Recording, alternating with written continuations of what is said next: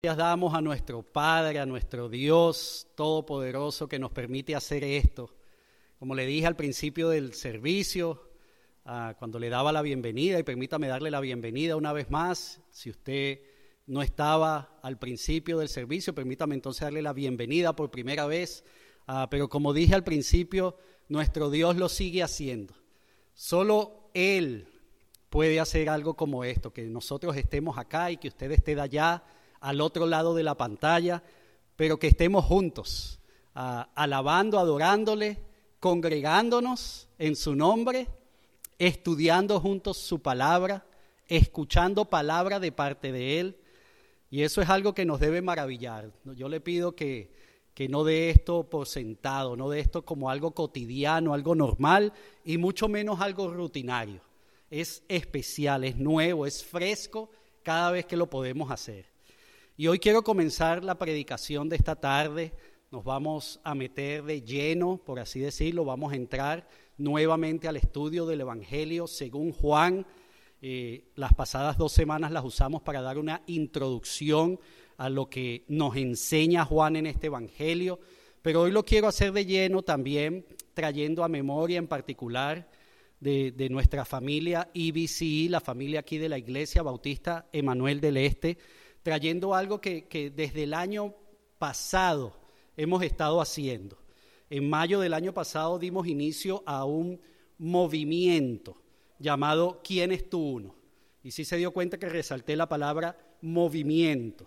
La resalté porque es precisamente eso lo que iniciamos, un movimiento, no, no es una campaña, acabamos de terminar una campaña, no, no es una actividad específica o una jornada específica, es, un movimiento que, comenzó el año pasado y que queremos mantener activo. Las campañas, las actividades probablemente tienen inicio y tienen fin, pero este movimiento llamado ¿Quién es tu uno? es algo que como iglesia mantenemos aún hoy activo. ¿Y por qué quiero iniciar la predicación en esta tarde trayendo eso a nuestra memoria para los que sabíamos esto y compartiéndolo con ustedes que quizá no sabían, no conocían esto, no habían escuchado de esto. Y es porque, como le dije, vamos a volver de lleno al Evangelio según Juan. Pero cuando comenzamos nosotros ese, movimiento, eh, ¿quién es tú uno? Fue mayo del año pasado precisamente, un mes como este, hace un año. Cuando hicimos eso, lo hicimos sin salirnos del estudio que estábamos haciendo del Evangelio según Juan. Porque el mismo Evangelio según Juan nos guiaba a esto de quién es tú uno al, nosotros continuar escudriñando, recuerde que, hemos hablado de esa palabra y la voy a seguir usando eh, en las semanas siguientes. Usted me va a escuchar mucho decir escudriñando, cuando hemos estado estudiando a fondo, examinando con detalle este Evangelio según Juan, nosotros entendemos hay algunas cosas que a la vez, cuando eh, estamos nosotros practicando lo que hemos aprendido en cuanto a este movimiento, ¿quién es tú uno? Vemos que es Dios que desde un principio, el mismo Jesús, desde un principio que anduvo, cuando anduvo en medio nuestro, nos estaba guiando a hacer. Ya le voy a dar detalle de ese movimiento, pero permítame darle más detalle de lo que digo cuando Jesús mismo estaba entre nosotros, lo estaba haciendo. Y es que este Evangelio, según Juan, eh, de acuerdo a aquellos que, que han estudiado a profundidad la palabra, que verdaderamente la han escudriñado, teólogos, pudieran llamarse quizá maestros de la Biblia, ellos hablan de que en este Evangelio según Juan se observa una diferencia en el ministerio de Jesús de dos maneras. Ellos le llaman un ministerio público, es un ministerio que va dirigido a, todos en general, a todo el que le escuchaba. Si usted lee desde los capítulos 1 al 13 del Evangelio según Juan, usted puede darse cuenta que era un ministerio público de Jesús, más dirigido hacia cualquiera que le estaba escuchando, pero ya a partir del capítulo 14 y hasta el final del Evangelio, a estos maestros de la Biblia, teólogos, le llamaron el ministerio privado de Jesús, un ministerio que estaba enfocado más en la enseñanza a sus discípulos. lo interesante de todo esto fue que llegado el capítulo 15, cuando nosotros llegamos a este capítulo 15, pudimos entonces resaltar este movimiento, quién es tú uno, en este capítulo. Ahí nosotros eh, aprendimos ah, de parte de Jesús directamente una enseñanza bastante simple, si puedo usar ese término, simple pero no sencilla, simple pero, pero muy profunda en cuanto a lo que Él nos dice eh, que debe ser la conducta y el proceder de sus discípulos, de nosotros, si usted eh, se considera, se llama a usted mismo, piensa que está en ese lugar de ser un discípulo del Señor. Y, este movimiento, ¿quién es tú uno? Básicamente lo que nos ah, movió fue a dar respuesta a una pregunta. Permítame compartirle la pregunta. La pregunta es, ¿quién es ese uno? Puede ser más de uno, pero ¿quién es ese uno en el cual yo, usted, nos podemos invertir con el propósito de que esa persona llegue a conocer, a tener y a desarrollar una relación íntima y personal con Dios. Eso básicamente es lo que hemos estado haciendo en la medida que hemos avanzado en este movimiento.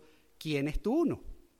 Algo de lo que pudiéramos decir hoy, afirmar, decir una vez más, que de eso es lo que se trata básicamente la vida cristiana, por ponerle un, calificativo, la vida que nosotros llevamos, sus discípulos, los que creemos en Dios, los que creemos en Jesús, los que le seguimos, se trata básicamente de esto, de, nosotros ser verdaderamente discípulos de Dios, al punto no solo de conocerlos nosotros, sino de poder llevar a otros a que le conozcan, de hacer algo que nosotros como iglesia hemos estado haciendo aquí desde el principio, algo que nos ha movido, le llamamos nuestra visión, que es impactar nuestra comunidad, que es nosotros en este lugar donde estamos, pero también en el lugar donde vivimos, donde trabajamos, donde hacemos vida, podamos nosotros impactar a nuestra comunidad. Y sabe, eso nos habla ese ministerio privado de Jesús a partir del capítulo 14, 15.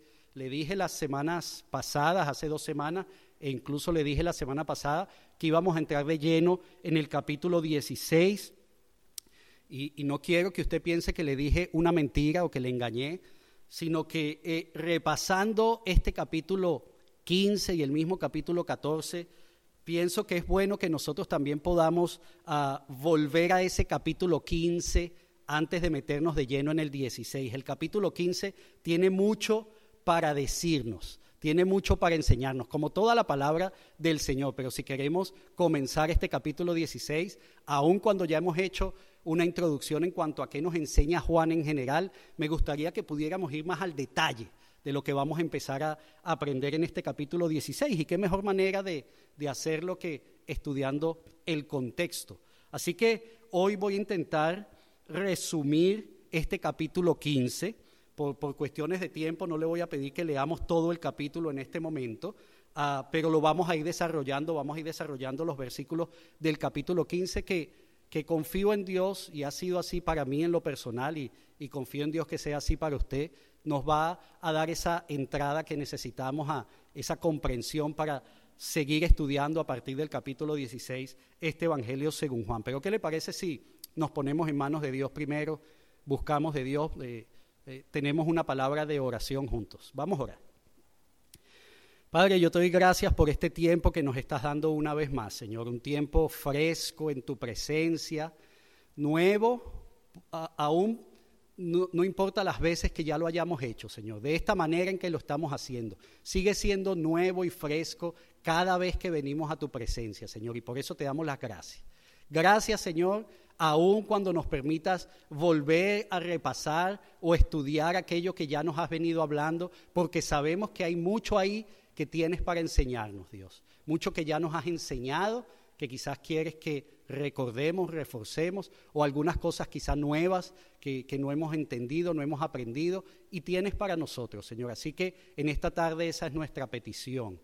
Padre, te pedimos que por favor tú continúes hablando a nuestras vidas a través de este Evangelio, en particular hoy, Señor, a través de este capítulo 15. Gracias por la oportunidad que nos das de hacerlo juntos como familia que somos en ti, los que hacemos vida aquí en la Iglesia Bautista Manuel del Este, pero también, Señor, junto a muchos otros que hoy estamos en tu presencia a través de la tecnología y desde el lugar donde estamos, Señor. Gracias por este tiempo que nos vas a dar en esta tarde. Una vez más, nos ponemos en tus manos, Señor Habla a nuestras vidas, por favor. En el nombre de tu Hijo Jesús pedimos estas cosas, Padre, con acción de gracias. Amén. Vamos a entrar entonces al capítulo 15 en esta tarde. No va a ser el capítulo 16. Permiso.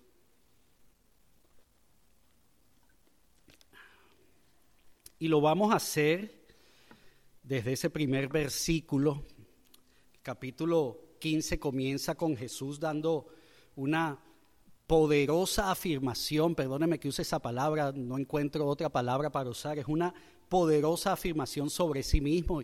Y, digo poderosa no solo por el contenido de lo que dice, sino por la manera en que Él lo hace. Permítame leer Juan capítulo 15, versículo 1. Jesús nos dice, yo soy la vid verdadera y mi Padre es el labrador. Juan capítulo 15, versículo 1 en la medida que, se desarrolla el capítulo, la historia completa, usted y yo podemos entender qué es lo que nos quiere decir exactamente con que él, es la vid verdadera y el Padre labrador, ya lo vamos a ver más adelante, pero permítame para usar como punto de partida eh, en, nuestro estudio de hoy, ah, y, que es muy importante para nosotros, algo que nosotros debemos tener presente siempre que vamos a estudiar la vida de Jesús en particular.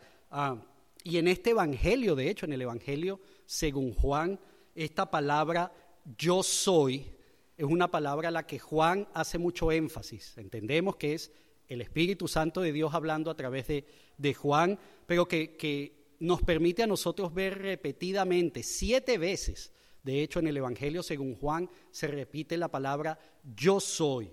Aquí leímos yo soy la vid verdadera. Y, y sabe, cada vez que Jesús eh, emitía esa palabra, decía yo soy, él lo hacía porque quería dar un énfasis no solamente en, algo que quería decir, pero él quería traer un énfasis a, su carácter, a quien él es, a quien él era y a quien él será. Jesús quería que, que nosotros entendiéramos quién nos estaba hablando. Para usted y para mí quizá algo que tenemos que estudiar más a fondo, escudriñar, para poder entender muy bien no era así para los judíos en aquella época o aún hoy. No era así para ellos porque ellos al escuchar la palabra yo soy lo entendían muy bien. Ellos sabían que estaba diciendo Jesús al pronunciar esta palabra yo soy. Si usted va al libro de Éxodo, en el capítulo 3 del libro de Éxodo, usted va a encontrar la historia de Dios cuando llama a Moisés para que Moisés le sirva como, como su portavoz, para que Moisés sea el intermediario entre Dios y Faraón eh, en, cuanto a una petición, que no era tanto una petición, en cuanto a la demanda de Dios de que liberara a su pueblo. Moisés, por supuesto, si usted lee el capítulo 3 por completo, muy temeroso, él buscó muchas excusas, protestó delante del Señor, no solamente eh, quería buscar excusas, sino hasta se quejaba con Dios diciéndole, ¿cómo tú vas a hacer eso, Dios? Permiso. Moisés usó muchas excusas, como le digo, y hasta protestó, pero en los versículos 13 y 14, Moisés le pregunta directamente a, Dios, le pregunta, pero, pero ¿qué le digo a Faraón si él, si él me pregunta quién me envió, por qué yo estoy aquí y por qué yo estoy haciendo esa petición? Y ahí es donde Dios le responde, dile a Faraón que yo soy, te ha enviado. Y Dios le deja saber a Moisés y nos deja saber a nosotros hoy y a muchos en general que Dios es el gran yo soy. Y él de hecho lo explica un poco más ahí mismo en el libro de Éxodo. Él dice, yo soy el gran yo soy, yo soy el que soy. De hecho, me resulta a mí en lo particular interesante, usted lee cualquier traducción de la Biblia en español, cualquier traducción, cualquier traducción, no, perdón, cualquier versión, hablando en español, cualquier versión de la Biblia. Nosotros aquí en la iglesia usamos nueva traducción viviente, pero busque usted la Reina Valera, que tiene varias versiones, actualizada en el 95, contemporánea, la del 60 o, o otros años. Busque usted la Biblia de las Américas, la nueva versión internacional, eh, traducción al lenguaje actual, cualquier otra Biblia, y todas en ese pasaje en Éxodo dicen, yo soy el que soy. Así que Dios en ese momento, en Éxodo capítulo 3, pero Jesús, aquí en el capítulo 15 una vez más, es algo que ya hemos visto en el Evangelio según Juan, Jesús nos da bastante detalle de que Él es el gran yo soy también. Dios nos está diciendo, yo soy, volvamos al versículo 1, capítulo 15, la vid verdadera. Y sabe, para hablar un poco más en detalle de lo que Él nos está diciendo ahí, Jesús, entendiendo que Él es el yo soy, Él no está diciendo que es una vid, Él no está diciendo que es como una vid, Él está diciendo que Él es la vid, y no cualquier vid, la vid verdadera. Él hace énfasis en eso. Yo soy la vid verdadera. Yo no sé si usted considera esto, ya yo lo he dicho aquí con la familia de nuestra iglesia, espero que lo recuerde. Ah, pero las cosas desde un principio de la creación a lo que son hoy han cambiado en gran manera. Mucho de la misma creación ha sufrido mucho cambio. Él, está diciendo que no es una vid quizás como usted y yo la conocemos en este momento. Él está diciendo que es la vid verdadera, la que estuvo allá en el principio. Y Jesús dice, fíjese lo específico que es Él, Él dice, yo soy, Jesús hablando, yo soy la vid verdadera. Y mi Padre, Dios, es el labrador. Si usted se adelanta conmigo un poco, ahí en Juan capítulo 15, el comienzo del versículo 5 nos dice, ciertamente yo soy la vid, él una vez más refuerza eso, y entonces ahora nos está hablando a nosotros, les está hablando a sus discípulos en aquel momento y dice, ustedes son las ramas. Así que pudiéramos hacer un alto aquí y decir muy bien, Jesús nos está explicando que Él es la vid, que el Padre, Dios, es el labrador y que nosotros somos las ramas. ¿Y sabe por qué quiero hacer tanto énfasis y, y detenerme tanto en esto? Otro asunto que en lo personal me resulta fascinante de este capítulo 15 es que en este capítulo 15 Jesús hace algo que, eh, que es completamente diferente a la manera en cómo Él enseña o enseñó. Si usted lee las parábolas, las historias de Jesús, Él generalmente, Él contaba la parábola, la historia, en alguno de los casos, Él la explicaba, si no, hasta ahí quedaba pero fíjese lo que está haciendo aquí en Juan capítulo 15. En Juan capítulo 15, él, antes de contarnos, antes de decirnos, antes de darnos el detalle de lo que nos quiere decir, él quiere dejar bien claro quiénes son los personajes a los, a los que él está haciendo referencia en esta historia. Entonces, permítame quizá con, con esa introducción yo poder leer, leerle los, los cuatro primeros versículos de Juan capítulo 15. Juan capítulo 15 dice, los cuatro primeros versículos dice, yo soy la vid verdadera y mi padre es el labrador. Él corta de mí toda rama que no produce fruto y todas las ramas que sí dan fruto para que den, ah, perdón, y poda las ramas que sí dan fruto para que den aún, aún más. Ustedes ya han sido podados y purificados por el mensaje que les di. Permanezcan en mí y yo permaneceré en ustedes, pues una rama no puede producir fruto si la cortan de la vid, y ustedes tampoco pueden ser fructíferos a menos de que permanezcan en mí. Le leo solamente estos cuatro primeros versículos en este momento y permita, perdóneme lo, lo coloquial que voy a hacer, pero en mi país dijéramos que nada más aquí tenemos mucha tela para cortar. Espero que usted entienda eso que estoy diciendo.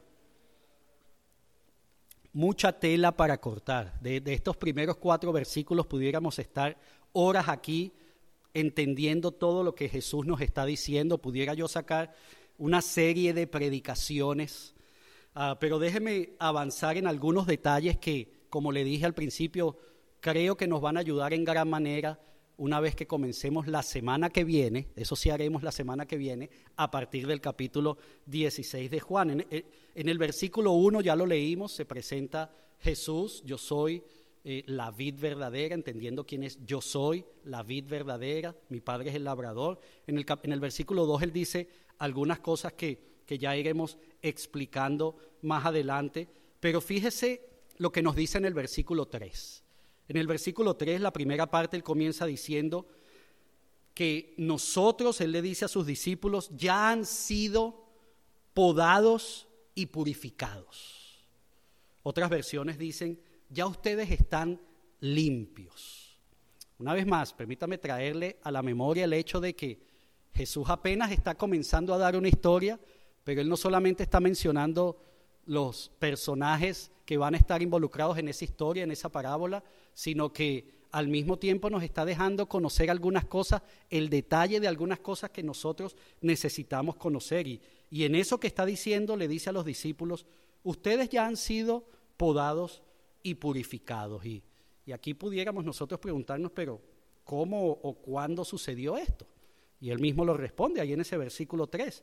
Él dice, han sido podados y purificados por la palabra que les di. Jesús, por la palabra que nos ha dado, a los que verdaderamente hemos recibido su palabra, hemos podido entonces nosotros conocer y debemos conocer que hemos sido podados y hemos sido purificados. Yo no sé si usted conoce lo que es ser podado o lo que es ser purificado, pero eso es como cuando a uno nos quieren hacer una limpieza para mejorar la, purificación es un proceso que entra de una manera y sale completamente de otra. La poda es lo mismo, lo hacen muchas personas precisamente aquí en este país durante este tiempo de primavera. Pero, pero para poder contextualizarlo en nosotros, permítame hacerle una pregunta. Yo no sé si usted recuerda algún momento de su vida, alguna situación difícil que usted haya atravesado o esté atravesando, algún problema alguna situación dura que quizá le haya causado a usted mucho dolor, alguna situación incómoda que usted pueda estar atravesando o haya atravesado en su vida. Si usted recuerda ese momento, posiblemente es que en ese momento Dios estaba podando su vida. Posiblemente es que usted estaba siendo pasado por un proceso de purificación. Quizá no lo entendíamos así en ese momento, Quizá pensábamos que era cualquier otra cosa menos Dios obrando en mi vida, en especial si le estoy diciendo que es un momento duro, difícil, de dolor. Pero ahora que le estoy diciendo esto que nos está enseñando Jesús a través de su palabra, podemos nosotros entender que Dios, a través de Jesús, Él obra en nuestras vidas. Dios el labrador, a través de Jesús, que es la vid verdadera, obra en nosotros que somos las ramas. Y es un proceso que necesitamos nosotros no solo conocer, sino entender muy bien cómo, cómo se lleva a cabo, cómo se realiza. Y sabe, en el versículo 4, Jesús nos da una de las enseñanzas, una recomendación, si pudiéramos llamarla de esa manera, una de las mejores que yo en lo personal he leído en la palabra del Señor, una de las mejores y más grandes enseñanzas que podemos recibir de Él. De hecho, le voy a decir algo. Léalo conmigo, léalo conmigo en voz alta. Haga, algo que quizás usted ha querido hacer aquí en este templo y, le ha dado pena. Grítelo si quiere. No se preocupe ahí por su esposa, su esposo, los niños o quien esté ahí. No se preocupe ni siquiera por el vecino que pueda estar escuchándolo. Pero leamos esa primera parte del versículo 4. El versículo 4 dice, Jesús hablando dice, permanezcan en mí y yo permaneceré en ustedes. Permanezcan en mí y yo permaneceré en ustedes. Permanecer, permanecer. ¿Sabe? Permanecer es una palabra que debería ser clave en nuestra vida, en todo. Particularmente hoy quiero hablarle de nuestra vida cristiana, si podemos llamarla de esa manera. Permanecer, permanecer es algo que, que ¿cómo nos cuesta? Yo no sé si usted está de acuerdo conmigo, estoy hablando de mí en este momento, pero he visto también en algunos otros, no sé si usted eh, es uno de esos, pero cómo nos cuesta permanecer en todo. No le estoy hablando de esos momentos felices, evidentemente, no le estoy hablando de esos momentos que estamos tranquilos, con alegría, con gozo, deleitándonos en algo. Ahí no es tan difícil permanecer, aunque he conocido de algunos que aún en esos momentos ya como que se, se cansan o quieren alguna diferencia en su vida y aunque ese momento pueda ser muy bueno, él dice, no, ya estoy cansado de esto, necesito un cambio. ¿Y cómo nos cuesta? ¿Cómo nos cuesta permanecer? ¿Sabe? Por eso, por eso es que precisamente Jesús en el versículo 4 nos exhorta. Esa sería la, palabra a usar, más que una recomendación, quizás es una exhortación directamente de, Jesús. Nos exhorta a permanecer, a permanecer en Él. Muchas veces nosotros hemos dicho o nos hemos sentido, ¿será que Jesús me abandonó? ¿Será que Dios me abandonó? Yo me siento como que Dios no está conmigo. ¿Será posiblemente que usted o yo somos los que no estamos permaneciendo en Él? Porque estamos leyendo aquí en este pasaje, Jesús me dice que si permanecemos en Él, Él permanece en nosotros. Y yo le creo a Jesús. Jesús me está diciendo que si yo permanezco en Él, Él permanece en nosotros. ¿Sabe algo que en este capítulo 15 dice de forma repetida, repetidamente? Una y otra vez Jesús nos habla de permanecer en Él aquí en este capítulo 15 del Evangelio según Juan. Permítame saltar al versículo 9. El versículo 9 dice, Jesús hablando, dice, yo los he amado a ustedes tanto como el Padre me ha amado a mí. Permanezcan en mi amor. Jesús hablándonos sobre el amor que Él nos ha tenido y nos está diciendo lo que Él ha hecho, una vez más nos dice, permanezcan en mi amor.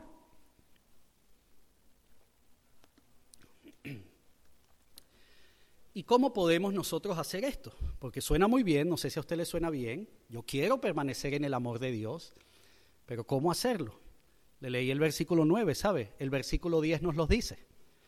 Cuando obedecen mis mandamientos, permanecen en mi amor, así como yo obedezco los mandamientos de mi Padre y permanezco en su amor. Obedeciendo sus mandamientos, permanecemos en su amor. Y no sé si usted lo piensa así, eh, yo no voy a hablar por usted, sigo diciendo, lo voy a hablar por mí, pero a veces a mí me vienen pensamientos como, yo sabía que esto no podía ser así tan fácil, esto de permanecer. Ah, es obedeciendo los mandamientos de Dios.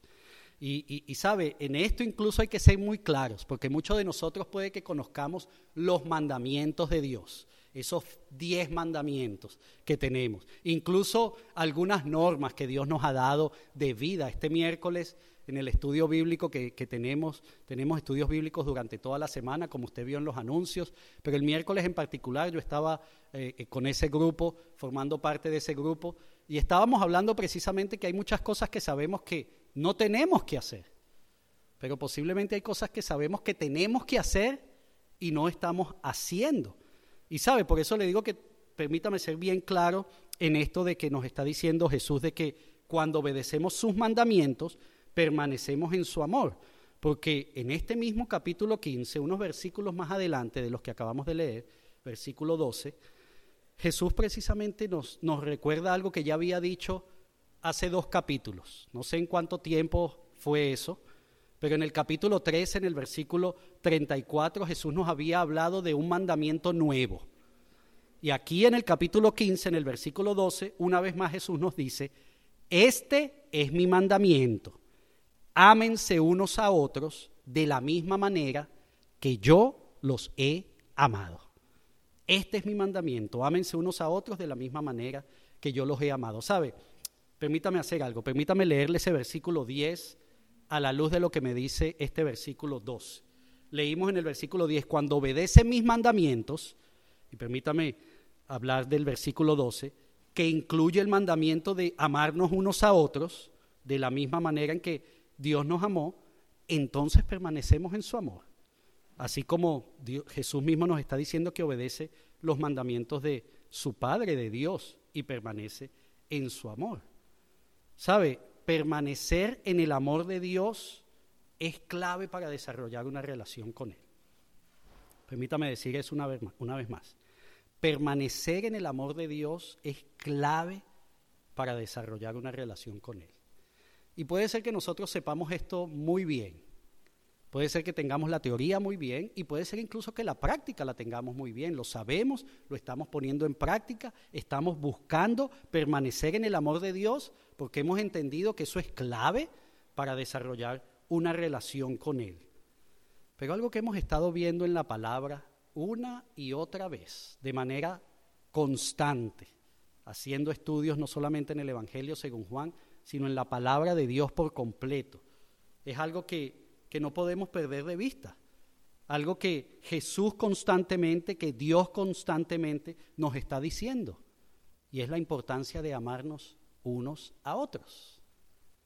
Permanecer en el amor de Dios es importante. Para permanecer en su amor debemos obedecer sus mandamientos y sus mandamientos incluyen ámense unos a otros, como yo los he amado, dice Jesús. De hecho, en el versículo 17, Él lo refuerza. En el versículo 17 dice, ah, este es mi mandato, ámense unos a otros. Juan 15, versículo 17. Sabe, amarnos unos a otros no es una opción. Amarnos unos a otros es un mandato de Dios. No debería extrañarnos, y perdóneme que le diga esto, pero no debería extrañarnos entonces que nuestra relación con Dios, que nuestra relación con Dios no sea probablemente lo que nosotros queremos que sea, pensamos que es, posiblemente porque estamos haciendo muy bien mucho de lo que Él nos pide, pero estamos dejando de hacer algo que Jesús constantemente, aquí en este Evangelio, pero en la palabra de Dios por completo, en la Biblia podemos ver que es muy importante. ¿Sabe? Yo se lo digo incluso poniéndome eh, eh, en esa posición que le estoy diciendo, tratando de entender qué significa esto. Porque posiblemente en algún momento yo pensaba, no sé si usted lo ha pensado así, que permanecer en Jesús era recibir incluso de Él. Si vamos a usar el ejemplo que está aquí en Juan capítulo 15, eh, de, ser podado, de que Él es la vid, nosotros las ramas, bueno, para permanecer en Jesús necesito que me pongan abono, mucho abono. ¿Y sabe lo que es el abono? Espero que sepa, no tengo un sinónimo ahorita, espero que en su país lo llamen igual. Cuando usted está eh, cultivando las plantas, le está poniendo una buena tierra, un, buen abono, y no cualquiera porque nosotros somos hijos de Dios, tenemos que tener el mejor abono del mercado. Entonces, posiblemente pensamos que así es como, como yo puedo permanecer teniendo buen alimento, que me, que me echen agua constantemente, agua pura y fresca, limpia, no cualquier agua, que, que me saquen al sol incluso de vez en cuando, porque soy un hijo de Dios y necesito permanecer en Él y necesito tener esa clase de mantenimiento. Pero muchas veces se nos olvida y por eso quise comenzar nuevamente entrando al estudio del Evangelio según Juan. Vamos a ir al capítulo 16, pero terminando de entender bien este capítulo 15, por eso quise venir acá, porque a veces se nos olvida este proceso de poda, el proceso de ser podados. Un proceso que, que es lo único que nos va a permitir a nosotros permanecer. ¿Sabe? El labrador que es Dios, Él lo sabe, y por eso constantemente Él está viniendo a través de la vid, que es Jesús, y nosotros las ramas pegados a esa vid, unidos a esa vid. Él viene y nos poda, con el hecho de que nosotros podamos permanecer. Pero evidentemente ese proceso de poda no es agradable. Si usted conoce sobre esto, sabe lo que le estoy diciendo. Es un proceso que, que para nosotros no es eh, agradable, no, no nos gusta. Pero qué bendición cuando esto sucede. Qué bendición saber que, que el mismo Dios, Dios Todopoderoso, es quien está teniendo cuidado de nosotros. Algo que, que debemos conocer nosotros muy bien y en particular permítame, permítame hablar con la familia aquí de la iglesia, familia IBC. Algo que nosotros debemos tener muy claro si queremos realmente seguir adelante, creciendo, estudiando su palabra, buscando más de Dios y buscando más a Dios, tener una relación con Él real y verdadera, es que nosotros entendamos lo que esto significa, ser podados, poder permanecer en Jesús obedeciendo los mandamientos que incluyen amarnos unos a otros. No solo la familia aquí de la iglesia, la familia IBC, sino usted que me está escuchando en esta tarde, porque sabe que, y permítame ya ir concluyendo con esto, Permítame ya ir cerrando este tiempo en esta tarde. Jesús, como le dije en un principio, no le está hablando a nadie más en este momento, sino a sus discípulos. Este ministerio privado de Jesús, que comenzó ahí en el capítulo 14, de una manera muy profunda. Yo le animo a que usted lea el capítulo 14. De hecho, yo consideré volver al 14 y arrancar desde el 14, 15. Pero en el 14 Jesús hizo algo, nos dio el ejemplo de una manera grande. Léalo.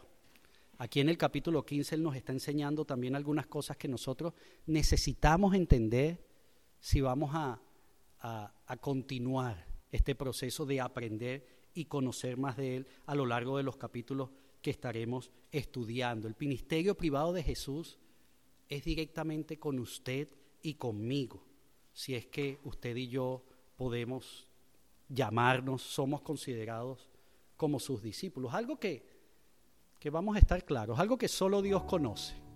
Nosotros debemos confiar que eso es así, que, somos discípulos de Dios, que estamos haciendo lo que debemos hacer, en especial si estamos en una relación con Él y hemos dado ese paso de pedirle a Dios que sea el Señor de nuestras vidas.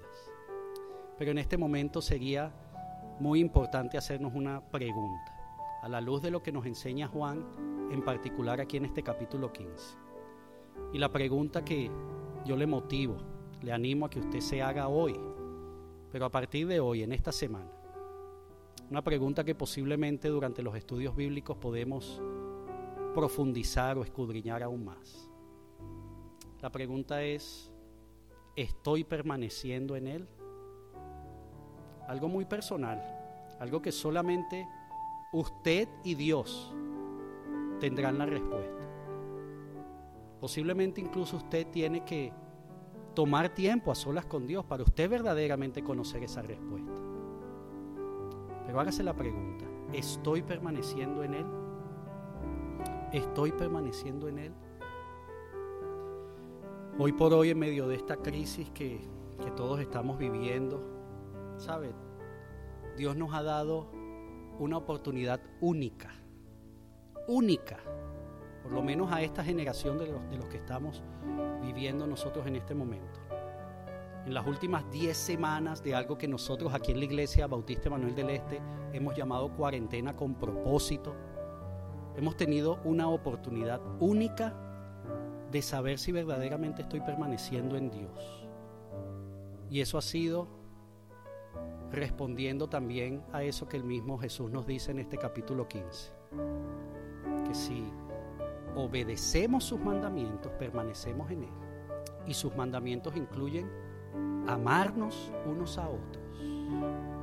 Cuando le hablo de una oportunidad única que hemos tenido en estas últimas semanas, es una oportunidad única de verdaderamente nosotros servir a aquellos que tienen necesidad. Como usted y yo hemos estado viviendo de seguro, no le estoy diciendo que usted no haya tenido necesidad, pero hoy todos, de seguro, su vecino, sus amigos, su familia, sus compañeros de trabajo, o aún aquellos que no conoce, están viviendo tiempos difíciles, mucha necesidad. Hemos mostrado el amor de Dios en este tiempo. Hemos amado a otros como Dios nos amó a nosotros. Algo para meditar, para pensar, para reflexionar en esta tarde. ¿Sabe? Porque esto no solo nos hace verdaderos discípulos, como nos dice aquí este capítulo 15, serán verdaderamente mis discípulos si hacen esto. Pero no solamente nos hace ser verdaderamente discípulos, sino, sino que según lo que estamos leyendo, nos permite a nosotros permanecer en Él, tener la confianza de que nosotros estamos permaneciendo en Él. Y sin lugar a duda, créalo, lo dice Jesús, si permanecemos en Él, en su amor, Él permanece en nosotros. Créalo, porque es así, es una verdad. Él permanece en nosotros si nosotros permanecemos en Él y en su amor. Ahora, posiblemente usted no está muy seguro de esto, de, si es contado o no como uno de sus discípulos. ¿Sabe? Yo le animo también en esta tarde a que haga algo, a que le abra su corazón a Dios. A que tome un momento ahora para hacer eso, para pedirle a Dios que le muestre lo que Él quiere que usted haga. No tanto lo que debe dejar de hacer, posiblemente eso lo conocemos muy bien, pero lo que Él quiere que hagamos. Nos lo está diciendo en este capítulo 15 repetidamente. Pídale a Dios eso que Él quiere que usted haga. Ábrale su corazón. Dígale, Señor, yo quiero ser tu discípulo. Más que tu hijo, más que un creyente.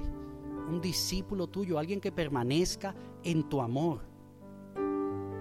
¿Sabe? Hay un versículo que, que, no le compartí hablando de este capítulo 15 en general. Varios versículos no les compartí, pero uno en particular, porque llegué incluso hasta el 12. Pero en el versículo 11 Jesús, en medio de todo lo que nos está diciendo en este capítulo, le animo a que lo lea, nuevamente le digo 14 y 15, antes de comenzar el 16, muy importante. Pero de todo lo que nos está diciendo en este capítulo 15, que no, no pudiéramos, pudiéramos decir que no es cosas tan agradables, tan, que nos produzcan tanto gozo, tanta satisfacción. Fíjese lo que nos dice en el versículo 11.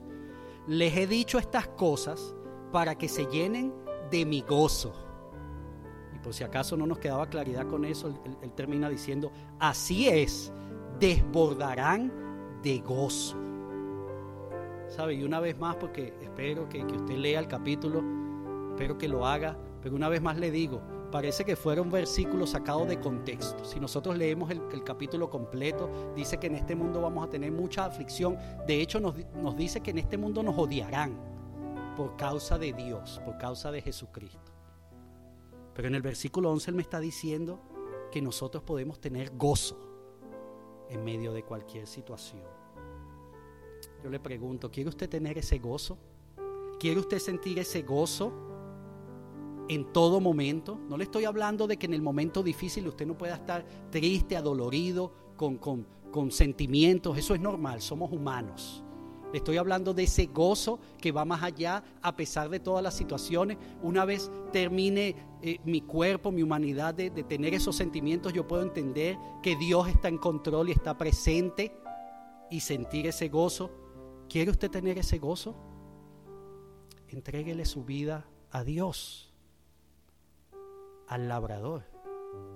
Permítale que le pode. Si usted ya le ha entregado su vida, entonces permítale que Él le purifique, que haga las cosas que Él tiene que hacer. ¿Sabe? El proceso de poda a una planta pudiera ser muy sencillo en comparación a un ser humano. Yo no me imagino una planta quejándose o, quitándose, no dejándose hacer eso, o, saliendo, corriendo. No me imagino, si, si eso sucede creo que me espantaría.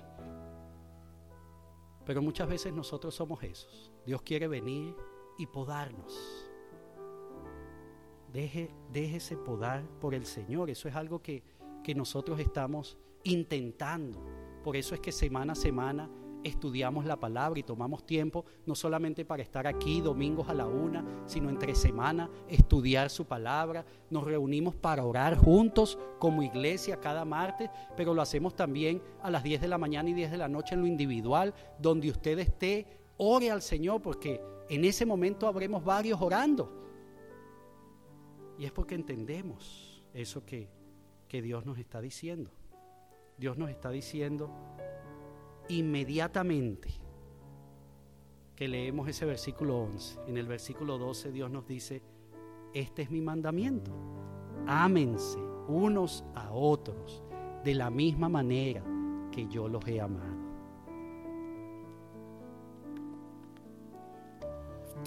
Sabe, hoy yo imagino a una persona que ha sido diagnosticada con el coronavirus y el dolor tan grande que debe ser eso para esa persona, o yo imagino muchos otros que están sufriendo algunas enfermedades fuertes y el dolor tan grande que eso debe ser para ellos. Qué difícil, qué difícil. Y si usted conoce a esa persona o si es su familiar, qué difícil para uno también saber que esa persona está pasando por esa situación difícil, un virus como este. Pero sabe, eso, eso me permite a mí enfocarme aún más en que una persona sin Dios, sin una relación con Dios, sin Jesús en su vida, está totalmente aún más perdido que aquellos que están sufriendo este coronavirus o cualquier otra enfermedad. Eso trae más dolor a mi vida al saber que hay una persona que puede dejar este mundo sin conocer a Dios. Y eso es lo que nos debería mover y amarnos unos a otros de la misma manera que Jesús nos amó. Por eso Jesús dejó su trono, su corona. Por eso Jesús dejó el cielo y vino a esta tierra, para que usted y yo pudiéramos pasar la eternidad con Él. Que Dios nos ayude a no tomar esto por algo común. Que Dios nos ayude a ser nosotros movidos a amar unos a otros, a permanecer en Él, obedeciendo sus mandamientos, sí, pero hacerlo también con la confianza de que al obedecer, al permanecer, seremos bendecidos. Nuestra relación con Él será aún más estrecha, porque esa es una realidad de nuestras vidas. Vamos a orar. Padre, yo te doy gracias por este tiempo, Señor. Gracias por esta oportunidad que tú nos has dado hoy una vez más de, de venir delante de ti, Señor. A continuar escudriñando tu palabra. A continuar aprendiendo de ti, Señor. Escuchando directamente de ti a través de tu palabra lo que tienes para enseñar. Gracias, Señor. Gracias por este tiempo. Gracias por una oportunidad nueva que nos das, Señor. Semana a semana nos das oportunidades de acercarnos más a ti, Señor. De entender lo que necesitamos hacer hoy, entender que debemos permanecer en ti, Señor. Padre, no sabemos lo que es el día de mañana. En especial lo estamos viviendo, en especial en un momento como este. Así que Padre, yo te ruego que tú nos ayudes hacer hoy lo que tú deseas que hagamos, que, que, hoy sea un día de decisión en nuestras vidas, para aquellos que, que te conocemos y estamos en una relación contigo, para aquellos que todavía estamos buscando entender cómo, cómo puedo yo verdaderamente tener esta relación, o aún para aquellos, Señor, que, que te conocen como tu palabra lo dice, de oídas, han oído de ti, pero no han expresado, no han abierto sus labios y, y su corazón y decir, Señor, Jesús, ven y sé el Señor de mi vida. Toma control de todo lo que yo soy, de todo lo que yo hago. Padre, yo te ruego que en esta tarde esto sea una oportunidad nueva para nosotros de poder hacer eso. Gracias por cada una de las personas que está en este momento, Señor. Escuchando tu palabra, teniendo un momento de comunión contigo acercándose a ti, Señor. Yo te ruego, Padre, que tú no nos permitas terminar este tiempo de la misma manera que lo comenzamos, sino que hoy nosotros podamos hacernos la pregunta si, si estamos permaneciendo en ti o no. ¿Estoy permaneciendo yo en ti, Jesús? ¿Estoy amando a otros como tú me has amado a mí? ¿Estoy obedeciendo tus mandamientos? Padre, me pongo en tus manos porque te necesito, Señor. Te necesitamos para dar respuesta a esto, Señor. No es algo que podemos hacer nosotros por nosotros mismos. Así que, Padre, nos ponemos en tus manos. Gracias una vez más por este tiempo. Gracias nuevamente te doy por tu palabra. Gracias por aquellos que están dando este paso de compromiso a ti. Un compromiso contigo. En tus manos estamos, Señor. Gracias, Padre. En el nombre de tu Hijo Jesús pido estas cosas. Amén. Iglesia, le voy a invitar a que se ponga en pie, ahí donde está. Póngase en pie, estírese un poco quizás, pero déjeme decirle algo antes de terminar. Si usted en este momento hizo una oración, buscó del Señor, siente en su corazón conocer más de Él, sea el tiempo que usted tenga de conocerle a Dios, escríbanos emanueldeleste.gmail.com eh, Mándenos un email, escríbanos por el Facebook, que con mucho gusto queremos apoyarle en lo que podamos, servirle, para eso estamos, para amarnos unos a otros. Les en el amor del Señor, iglesia, familia IBC, a todo el que nos está escuchando en esta tarde. Que Dios le bendiga, que Dios le dé una gran semana, un nuevo mes. Estamos comenzando. Dios le bendiga.